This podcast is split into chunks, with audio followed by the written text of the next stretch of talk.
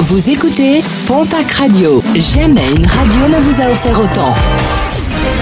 L'information locale à 9h, c'est sur Pontac Radio. Bonjour Jean-Marc Courage Sénac. Excellente journée et merci de votre fidélité. Un jeune homme de 27 ans interpellé à Tarbes dimanche au centre nautique Paul Boiry. Il avait filmé une jeune fille de 17 ans à son insu dans les vestiaires avec son téléphone portable. Un jeune homme intercepté par le personnel du centre nautique. Ce dernier a été placé en garde à vue.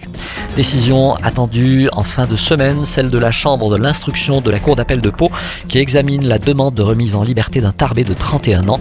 Il est suspecté d'avoir tiré des coups de fusil sur une voiture, des faits survenus en novembre 2020, quartier Solazur, des faits qu'il nie toujours selon les enquêteurs à l'origine de ce geste, un conflit entre cet homme et des membres de la communauté tchétchène qui voulaient garder le monopole du trafic de drogue dans la cité. 12 mois de prison supplémentaire, verdict du tribunal de Tarbes qui jugeait un détenu de 30 ans. Ce dernier purge déjà une peine de 20 ans de prison à la centrale de Lannemezan et il comparaissait pour détention de résine de cannabis dans sa cellule, une drogue livrée par sa mère lors d'une visite.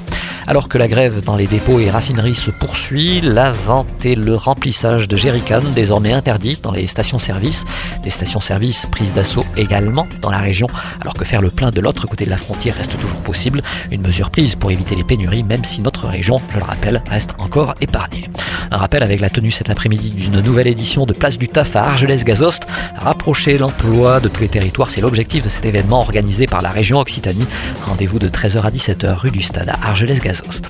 En sport, basket, alors que l'élan béarnais souhaitait renforcer son effectif avec l'arrivée d'une nouvelle recrue au poste d'arrière ailier, la Ligue a opposé son veto, une arrivée qui ne s'effectuera pas en raison de la trésorerie à flux très tendu du club.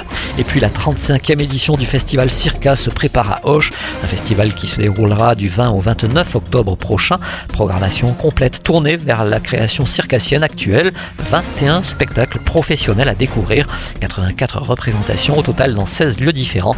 Un programme à retrouver sur le www.circa.hoche.fr.